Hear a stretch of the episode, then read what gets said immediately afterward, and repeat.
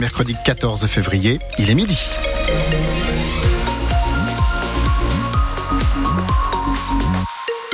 Les infos avec Loïc Guélec. Bonjour Loïc. Bonjour Vincent, bonjour à tous. L'hommage national à Robert Badinter commence à l'instant. Il se déroule place Vendôme à Paris, près du ministère de la Justice. Une cérémonie présidée par Emmanuel Macron. La nation rend hommage au père de l'abolition de la peine de mort, ancien avocat et ancien président du Conseil constitutionnel, qui est décédé, vous le savez, vendredi à l'âge de 95 ans. Le chef de l'État pourrait se prononcer sur une possible entrée au Panthéon de Robert Badinter. Actuellement aussi à Rennes, à l'instant d'ailleurs, les avocats du barreau de la ville sont réunis devant la cité judiciaire et parmi eux, maître Maxime Tessier qui était l'invité ce matin en direct sur France Bleu Armorique tous les barreaux aujourd'hui, et ce sera le cas à Rennes ce midi, euh, c'était à Paris euh, hier, rendent hommage à cet homme qui a, je crois, exercé à peu près tout ce qu'il était possible d'exercer pour y apporter le meilleur possible dans le domaine du droit. Il a été professeur de droit, avocat, pas seulement en droit pénal d'ailleurs, euh, président du Conseil constitutionnel, garde des sceaux, sénateur. Il nous a au fur et à mesure des parcours de sa vie, laissé beaucoup par ses prises de position orales, par ses écrits, euh, par ce qu'il a permis comme avancée. Je pensais à, la Cour européenne des droits de l'homme, mais la question prioritaire de constitutionnalité qui n'a été adoptée que euh, il y a une quinzaine d'années, euh, il en est aussi l'un des artisans historiques. Tous ces outils, que ce soit des outils intellectuels ou des outils judiciaires, nous les avons entre les mains à nous de les exercer et euh, de faire de notre mieux nous aussi. Maître Maxime Tessier, avocat pénaliste au barreau de Rennes, interview à retrouver en intégralité sur francebleu.fr. Laurent Fabius, le président du Conseil constitutionnel et proche de Robert Badinter, est favorable à son entrée au Panthéon. Ce serait évidemment euh, tout à fait légitime parce que quand on dit sur le, le, fronton du Panthéon, il y a marqué aux grands hommes, mm. la patrie reconnaissante, c'est aux grands hommes qui ont porté de grandes idées, aux grandes femmes. Et Robert, c'était ça. C'était à la fois le maître, avec beaucoup de disciples. Ce qui n'est pas donné à tout le monde. Mmh. Bon, les avocats, on les appelle maîtres. Mmh. Mais le maître avec les disciples, c'est autre chose. Dans tous les sens du terme. Mmh. Quelqu'un qui, à la fois, a eu une, grande vie, un grand homme, qui a porté de grandes idées. Laurent Fabius, le président du Conseil constitutionnel sur France Info ce matin. De fortes perturbations prévues ce week-end en raison d'une grève des contrôleurs de la SNCF. Une mobilisation à l'appel de la CGT et de Sudrail pour demander des hausses de salaire et une meilleure prise en compte de leur fin de carrière. La grève commence demain soir et jusqu'à lundi matin 8 heures. Les prévisions de trafic doivent être communiquées dans la journée. L'objectif, c'est d'assurer un TGV sur deux ce week-end, indique le PDG de SNCF Voyageurs. Un rappel, c'est Infotrafic à Rennes, le pont du Centralma est toujours fermé à la circulation suite à un accident survenu samedi dernier. Un camion nacelle s'est encastré sous le pont et a détaché un morceau de la corniche. Des travaux de réparation qui devraient durer au moins jusqu'à demain. Il y a 50 ans, le 14 février 1974, l'émetteur télé de Rock Trédudon dans les Monts d'Arrée était plastiqué par un attentat revendiqué par les indépendantistes bretons du FLB. Deux explosions, deux explosions privaient un million de foyers bretons du petit écran pendant plusieurs semaines, des habitants du Finistère, mais aussi d'une partie des Côtes d'Armor. J-1 avant le déplacement historique en Ligue Europa des Rouges et Noirs. Le mythique stade de San Siro, ils vont affronter l'AC Milan. Entre 9000 et 10 000 supporters du stade rennais vont faire le déplacement dans la capitale capitale économique italienne, 10 000 dans un stade de 70 000 supporters.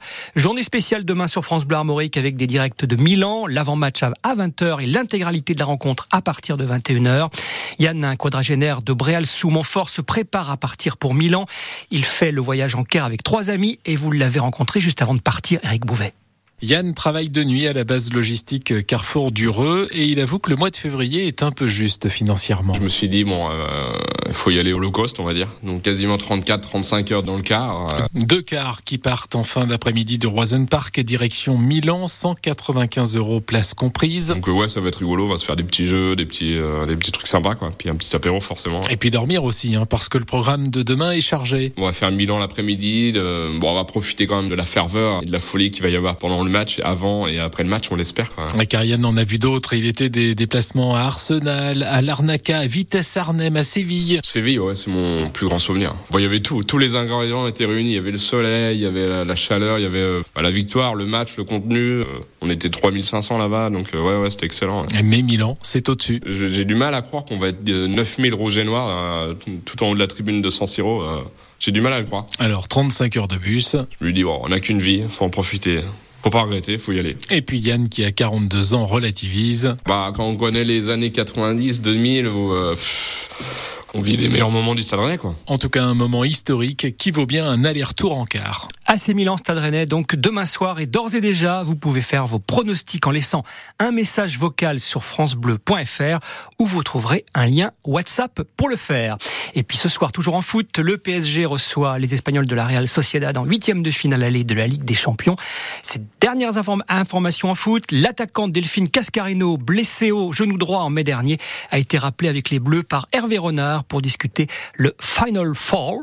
Final Four, ah, c'est comme ça qu'on dit, c'est pas c'est pas la finale, la finale à 4, un Final Four de la Ligue des Nations. Je sais pas comment on dit Ligue des Nations en anglais. Bel mais bon, accent, tant pis. très bel accent.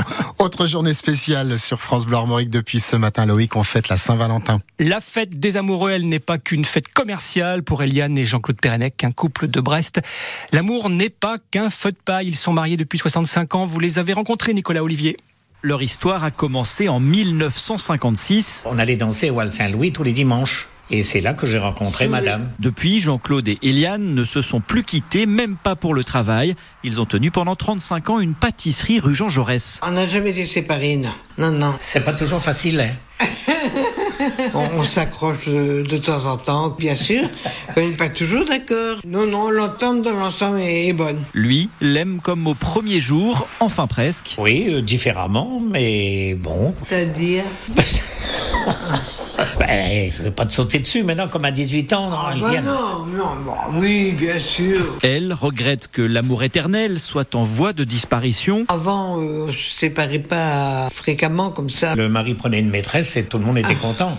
On était plus tolérants, oui, avant. C'était comme ça, on se posait peut-être beaucoup moins de questions que maintenant. Ils sont un exemple pour Audrey Lacombe, l'animatrice de leur résidence Domitis les Houblons. 65 ans de mariage, c'est trop beau. Ils viennent aux animations toujours à deux.